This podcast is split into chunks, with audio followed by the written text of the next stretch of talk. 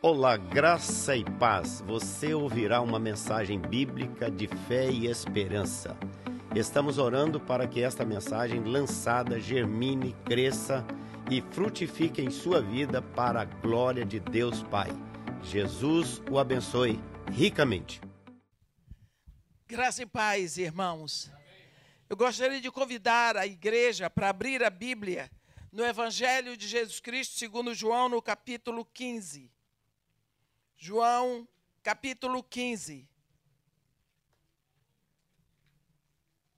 Aonde está escrito assim: Eu sou a videira verdadeira, e meu pai é o agricultor. Todo ramo que estando em mim não der fruto, ele o corta. E todo o que dá fruto, limpa, para que produza mais fruto ainda. Vós já estáis limpos pela palavra que vos tenho falado. Permanecei em mim e eu permanecerei em vós. Como não pode o ramo produzir fruto de si mesmo, se não permanecer na videira, assim nem vós o podeis dar, se não permanecerdes em mim. Eu sou a videira, vós os ramos. Quem permanece em mim e eu nele, esse dá muito fruto, porque sem mim nada podeis fazer. Se alguém não permanecer em mim, não será lançado fora, a semelhança do ramo e secará. E o apanham, lançam no fogo e o queimam. Se permanecerdes em mim e as minhas palavras permanecerem em vós, pedireis o que quiseres e vos será feito. Nisto é glorificado o meu Pai, em que deis muito fruto, e assim vos tornareis meus discípulos. Amém. Aqui nós temos Jesus Cristo falando para uma população que conhecia o que era uma videira e que tinha intimidade com pessoas que eram é, que trabalhavam no campo, porque a grande maioria daquele povo ali era agricultor. Jesus Cristo aqui está dizendo: Eu sou a videira, vós sois os ramos e meu pai é o agricultor. Nós temos, às vezes, uma dificuldade de achar, de compreender o que é que Jesus Cristo está dizendo. O que ele está dizendo é o seguinte: que o agricultor, ele cuida da videira para que os ramos produzam fruto. Porque a videira sozinha não dá fruto. O fruto da videira é produzido nos ramos. Então, o agricultor, ele tem prazer de ver ramos produzindo muito fruto, porque nós sabemos que os ramos, quanto mais cheios de fruto, mais dão prazer para o agricultor. Eu me lembro de uma vez que eu estava no interior do Espírito Santo, e pastor Seni sabe disso, que foi um diácono da igreja dele em Aracruz que me levou. E eu fui para uma cidade muito pequena e estava vendo um concurso é, para ver qual a vaca que produzia mais leite.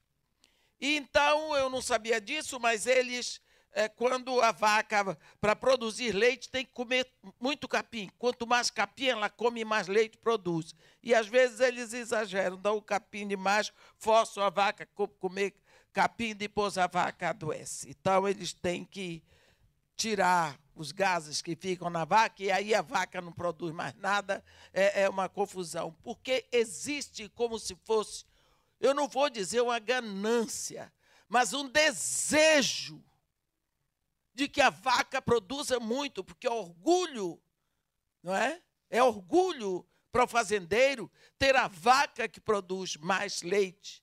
Para ele é o orgulho, porque ninguém vai dar parabéns para a vaca, dá parabéns para o dono da vaca. assim também é o agricultor.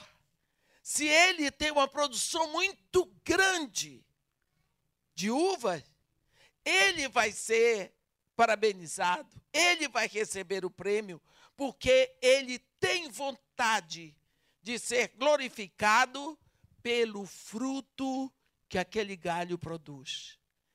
Galho produz fruto. O fruto é produzido no galho. Então, quando Jesus está aqui dizendo: Eu sou a videira verdadeira, vós sois os ramos, o meu pai é agricultor, ele também diz: Esta é a vontade do Pai, que dê muito fruto. Mas aqui ele diz algo tão importante entre todas as coisas importantes. N não é possível para um ramo produzir fruto se ele não estiver na videira.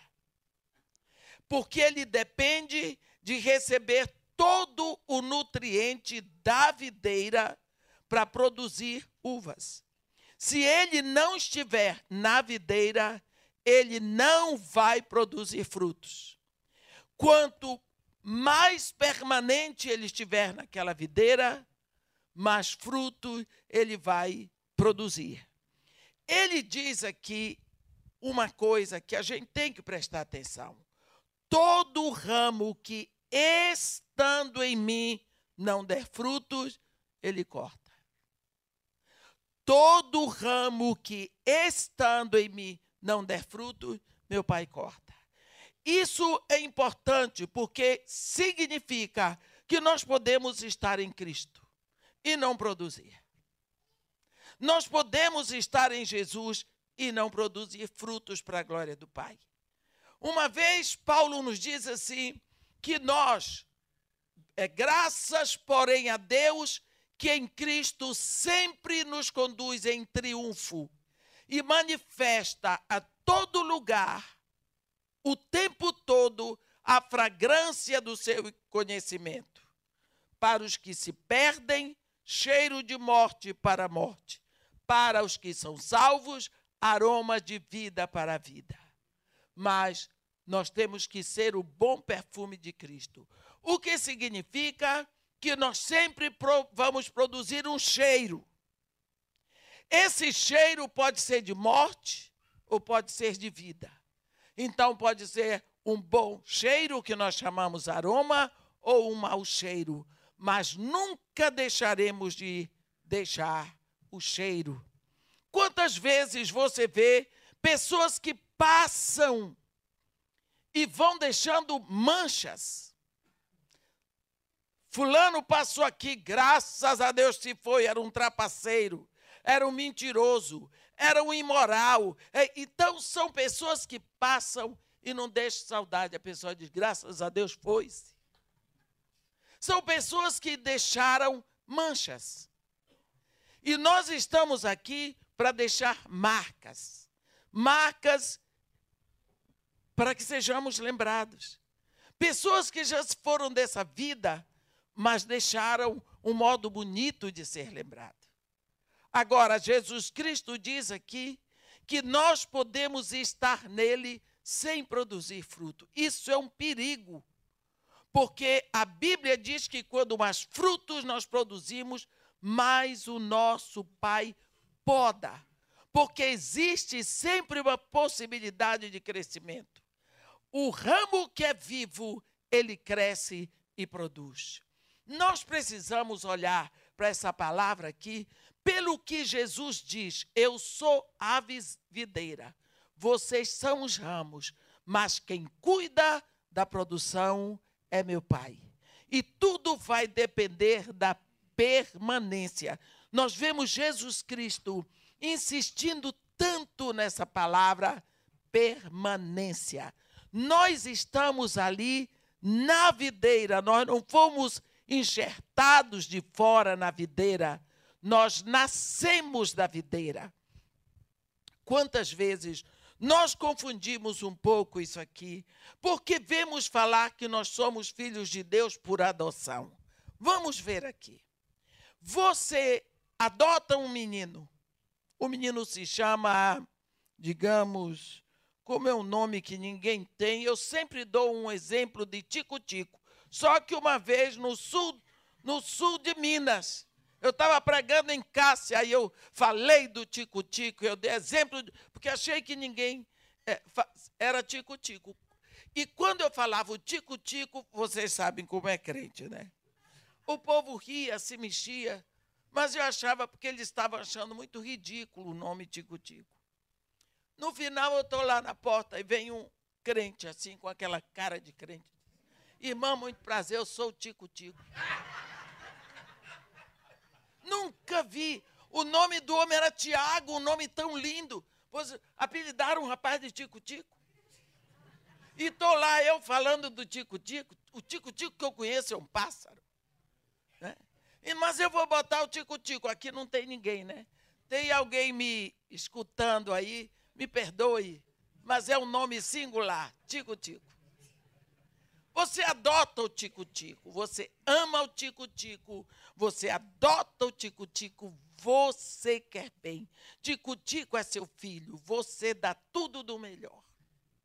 Ele é seu herdeiro.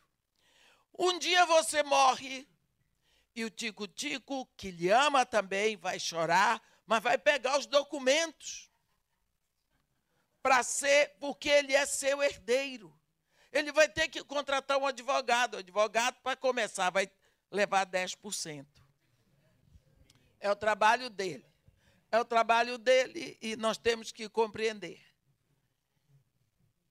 Mas nesse processo pode aparecer lá um irmãozinho, um dele, um parente, quem sabe ele teve um filho, aquelas coisas que acontecem, né? E vai atrapalhar o processo. Com Jesus Cristo, ele, ele nos faz herdeiros. Mas, para que nós possamos herdar, ele morre. Porque só quando o dono morre, nós podemos herdar. Aí ele ressuscita para ser o nosso advogado para que nós possamos estar seguros de que vamos ter toda a nossa parte na herança. Por quê? Porque nós não somos filhos de Deus por adoção. Nós somos filhos de Deus por regeneração. Generação é o nascimento. Regeneração é renascimento no sentido de novo nascimento. Quando um homem estudioso da lei, mestre da lei, foi visitar Jesus, chegou lá e confrontou Jesus.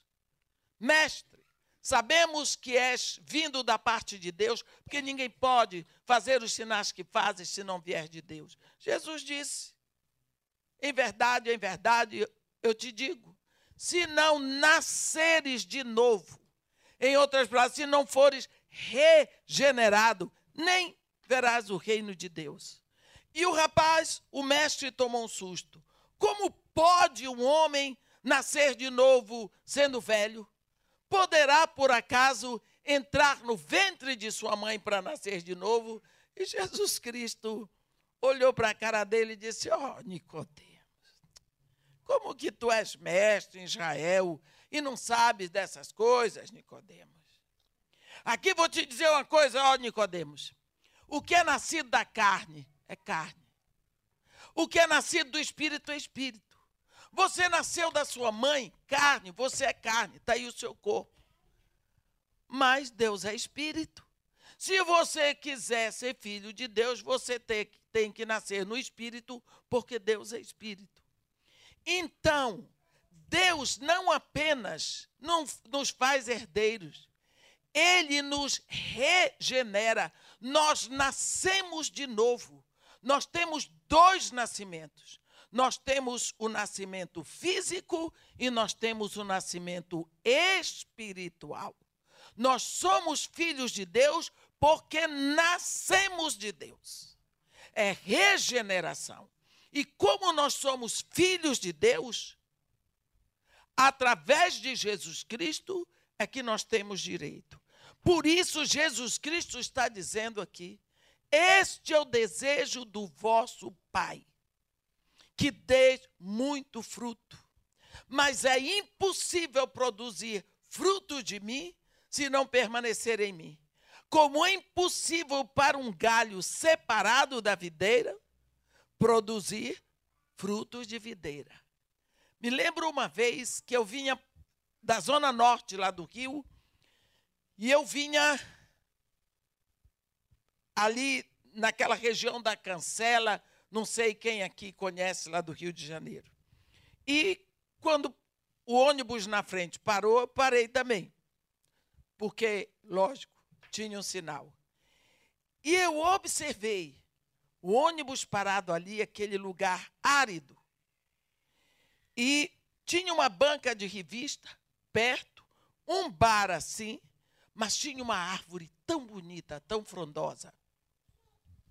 E eu fiquei feliz porque naquele calor do Rio de Janeiro, semana passada deu 54 graus, né? naquele calor do Rio de Janeiro, eu estava debaixo de uma árvore frondosa. Olha que coisa boa, agradeci a Deus, estava feliz da vida. Porque apesar de ter ar-condicionado no carro, estava muito quente lá fora. Então eu estava feliz, comecei a agradecer a Deus por aquela sombra. De uma hora para outra me chamou a atenção era a única árvore ali naquele quarteirão. Em volta da árvore, assim, aquelas raízes grandes, pontas de cigarro, lata de refrigerante, lixo do bar da frente e aquela árvore ali resistindo ao tempo. E eu, de uma hora para outra, me perguntei: como pode essa árvore estar tão viçosa? Como pode? Se ela está num lugar tão árido, não tem nenhuma outra árvore perto. E veio no meu coração uma resposta. Não depende da sua vizinhança. Não depende de outra coisa a não ser do lugar da onde as suas raízes tiram o alimento. É preciso que as raízes daquela árvore estejam trazendo um alimento muito bom para que ela esteja bem firme ali, produzindo frutos. E a Bíblia diz aqui em Colossenses que nós estamos enraizados em Cristo. Que nós estamos plantados em Cristo, que nós estamos radicados em Cristo, aperfeiçoados em Cristo, circuncidados em Cristo, confirmados em Cristo, edificados em Cristo. Mas hoje eu quero falar que nós estamos enraizados. É de lá que vem toda a seiva para nós produzirmos. É de lá que vem todo o alimento para nos movermos. É de lá que vem tudo o que nós precisamos para produzir frutos para a glória do nosso Pai. Quantas vezes desfalecemos sem saber o que fazer? Tudo vai depender do nosso alimento, da nossa nutrição. Lá em Isaías, no capítulo 40, tem um versículo que diz assim: ó, aqueles que esperam no Senhor renovam as suas forças. Ora, se eu renovo a força, significa que ela não fica nova o tempo todo. Se ela tem que ser renovada, é porque ela vai ser gasta. Aí o profeta diz: eles voam com asas como águia, eles correm e não se cansam, eles caminham e não se fatigam. Veja este quadro. Primeiro eles estão voando, tão uma maravilha, tão uma maravilha, voa com asas que nem águia, plana no ar, é maravilha, mas daqui a pouco não tem gás para voar. Então eles não podem mais voar, eles correm. Mas eles correm. Mas daqui a pouco não tem mais gasolina para correr e eles andam. E eles andam. Por quê? Porque as forças foram ficando gastas. mas daqui a pouco eles estão voando de novo. Aqueles que esperam no Senhor não voam o tempo todo, nem correm o tempo todo, nem andam o tempo todo. Eles estão ora correndo, ora andando, ora voando. Por isso que nós precisamos prestar atenção, não olhar para o ministério dos outros. Ah, fulano está decolando, tá com o ministério lindo, deixa ele, hoje ele está voando. Deixa voar. Porque daqui a pouco quem está voando sou eu também, não precisa ter inveja. Porque se nós esperamos no Senhor, renovamos a nossa força. Se hoje eu não estou podendo voar, não tem problema, vamos correr. Não dá mais para correr, vou andar, mas eu não vou desistir. Porque daqui a pouco, com a força do Senhor, eu estou de novo voando. Porque uma coisa é certa, eu vou sempre produzir, porque a seiva da onde veio o meu crescimento é uma seiva eterna, é uma seiva de Cristo. A Bíblia ainda diz a, a videira, você sabe, a videira ela tem ramos, ela é como é que a gente diz? É, ela não é uma árvore como as outras. Ela é uma parreira. Obrigada, pastor. Ela é uma parreira. Então, aqueles ramos novos dela, eles não crescem para cima. Eles crescem e vão para baixo. E eles ficam ali pelo chão. E quando vem a chuva, a, o barro vem sobre eles. E eles, enlameados, não vão produzir frutos. Então, o que é que o agricultor faz? Ele vem com um balde e ele vai cuidando daqueles ramos. Ele pega aqueles ramos, põe no balde, lava e ele levanta aqueles ramos e amarra. E aí eles começam a produzir. O agricultor cuida deles. Enquanto eles são tenros, para que eles comecem a ficar mais viçosos para produzir. Essa palavra que está aqui, que diz o nome grego para levantar os, os ramos, é airo, que significa levantar.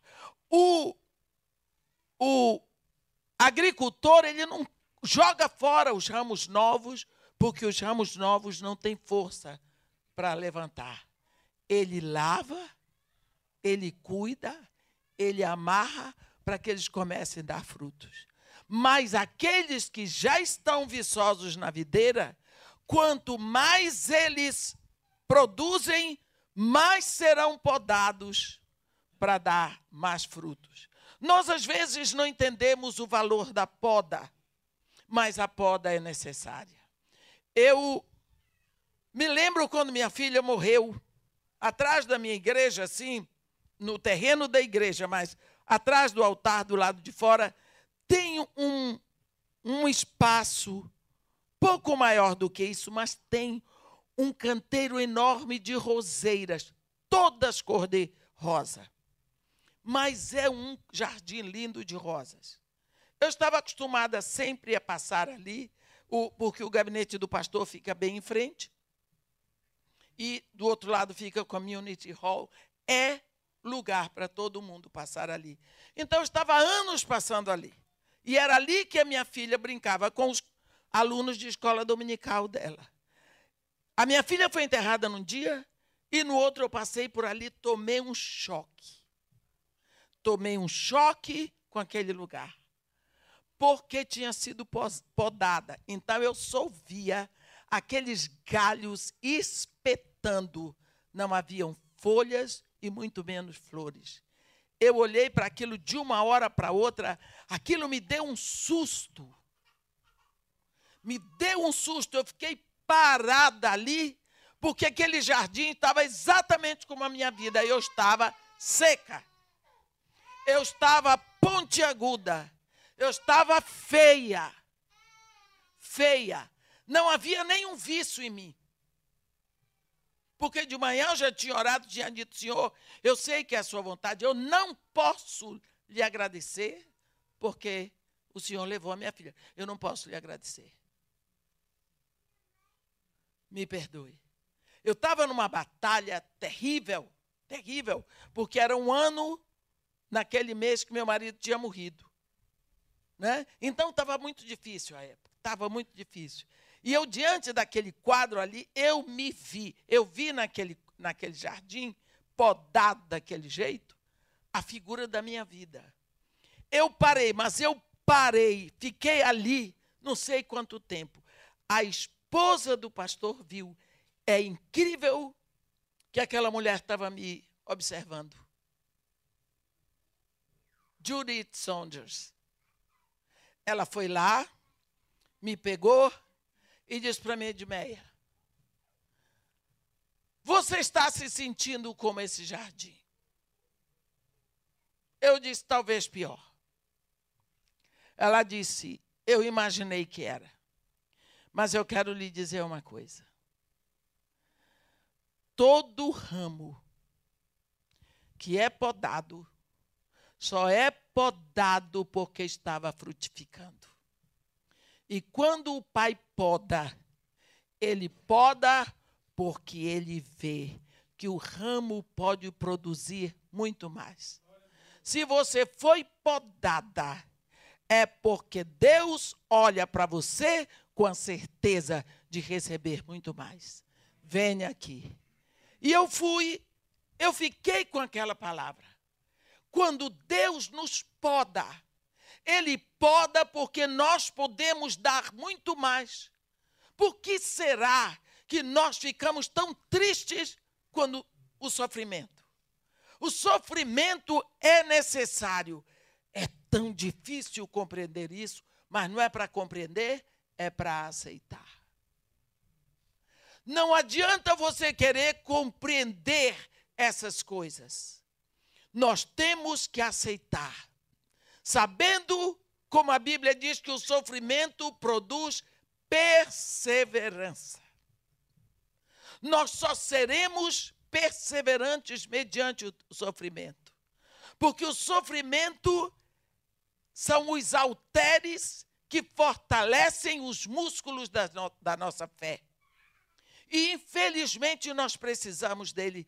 Deus não tem sofrimento para dar a seus filhos, mas ele permite que soframos. E aí, então ele usará o sofrimento. O sofrimento, a dor, não é apenas para ser sofrida, é para ser usada. Nós precisamos usar o sofrimento, aprender a usar a dor para a glória do nosso Pai, para o nosso crescimento. Quando somos podados, é doído se uma árvore ou se uma, um, um, uma árvore de jardim ou uma árvore grande pudesse gritar na hora que está sendo podada, ela não ia permitir.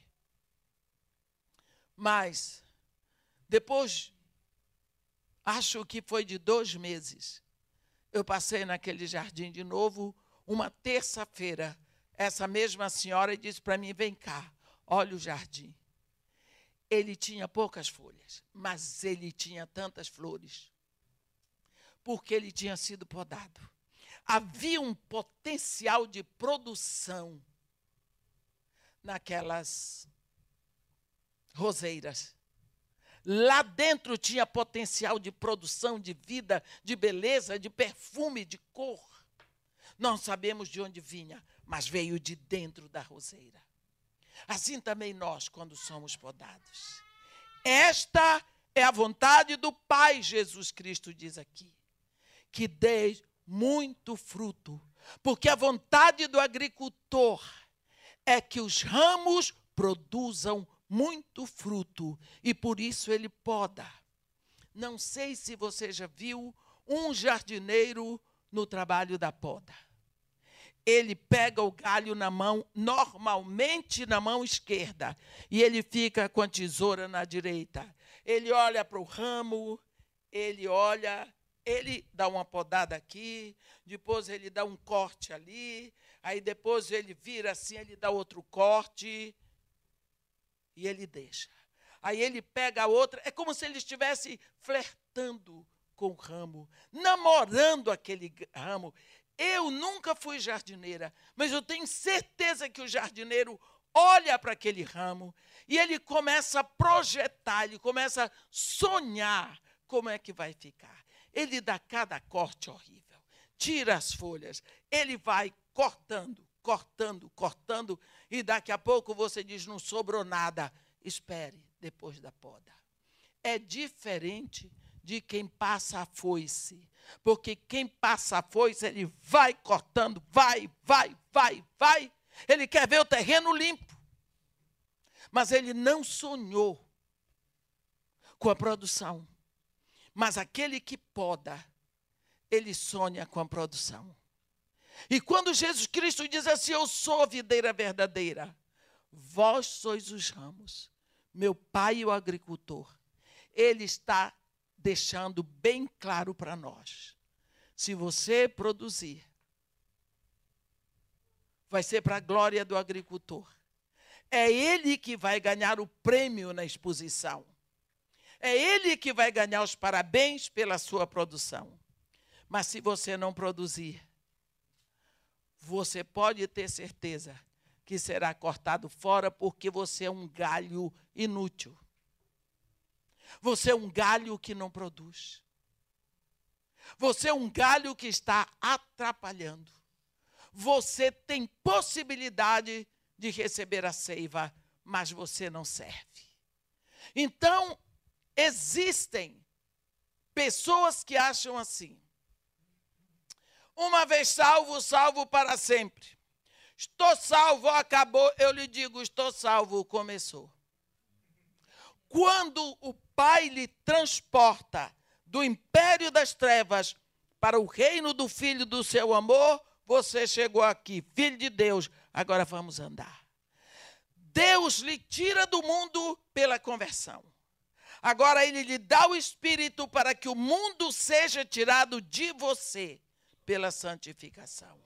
À medida que você anda com esse espírito, o espírito vai podando daqui, podando dali, para que o mundo saia de você. E à medida que o mundo vai saindo, é como se ele fosse tirando uma carga. E você vai ficando mais leve, mais leve, mais leve. E à medida que você vai ficando mais leve, você vai saindo daqui. E quanto mais leve você fica, você olha o mundo lá de cima. E quando você olha o mundo lá de cima, você vê as coisas aqui tão pequenas. E você vê as coisas tão com menos valor do que você via antes. Você vê a realidade do que é o mundo você já não tem prazer, aquela beleza toda já não lhe diz nada. Por quê? Porque você está mais distante daquilo. Se você quer ver uma situação como ela é, você faça como um surfista. Surfista está dentro d'água, ele toma um jacaré daqui, toma um pranchão de lá, ele não acerta nada.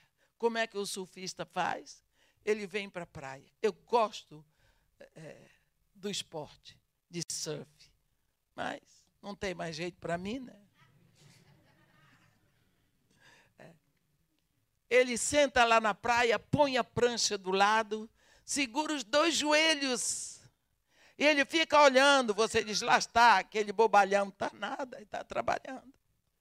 Aí ele olha, ele conta a frequência das ondas, ele descobre a força do vento. Ele estuda todo o cenário. Pode ter certeza que quando ele entrar, ele vai com conhecimento de causa. Aí ele entra, ele vai pegar as mais lindas cristas. Ele vai entrar nos melhores tubos. Ele vai surfar lindo. Por quê? Porque ele olhou de longe. Ele viu o cenário.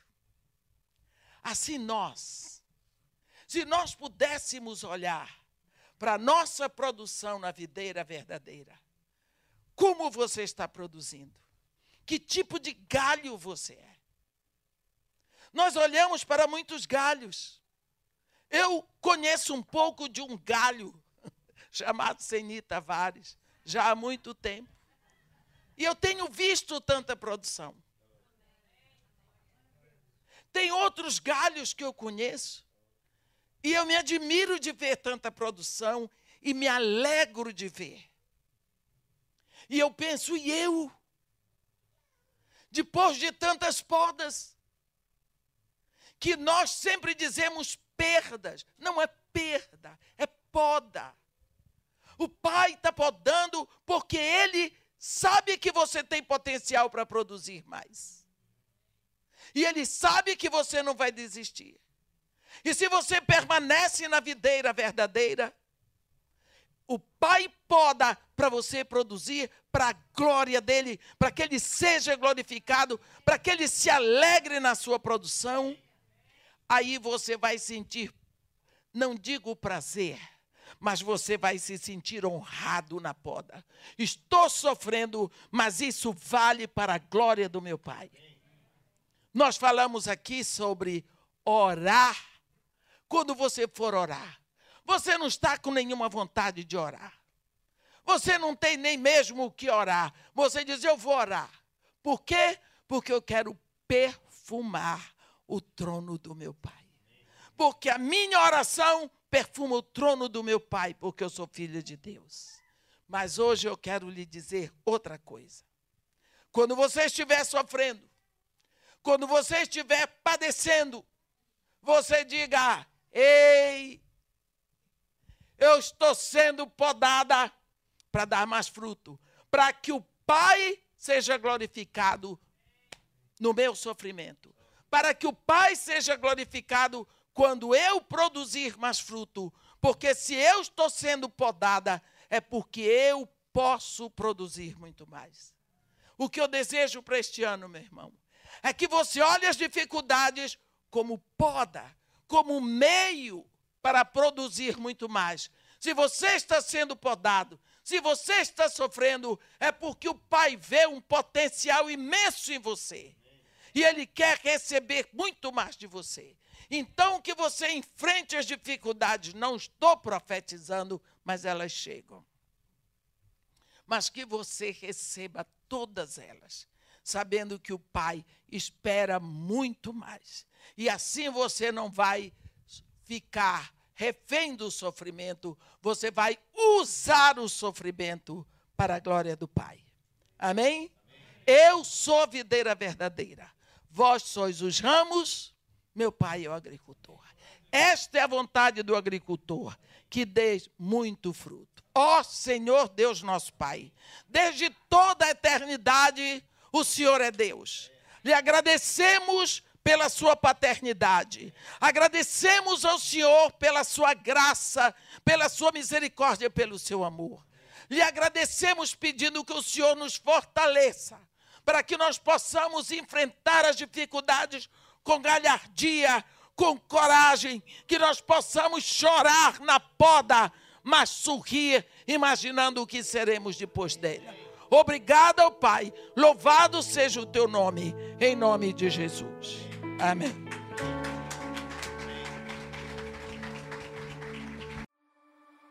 Vida Nova, uma igreja bíblica contemporânea, missionária, acolhedora de pessoas e presente na cidade. Acompanhe nossa igreja também nas redes sociais. Vida Nova, sua família em Toronto.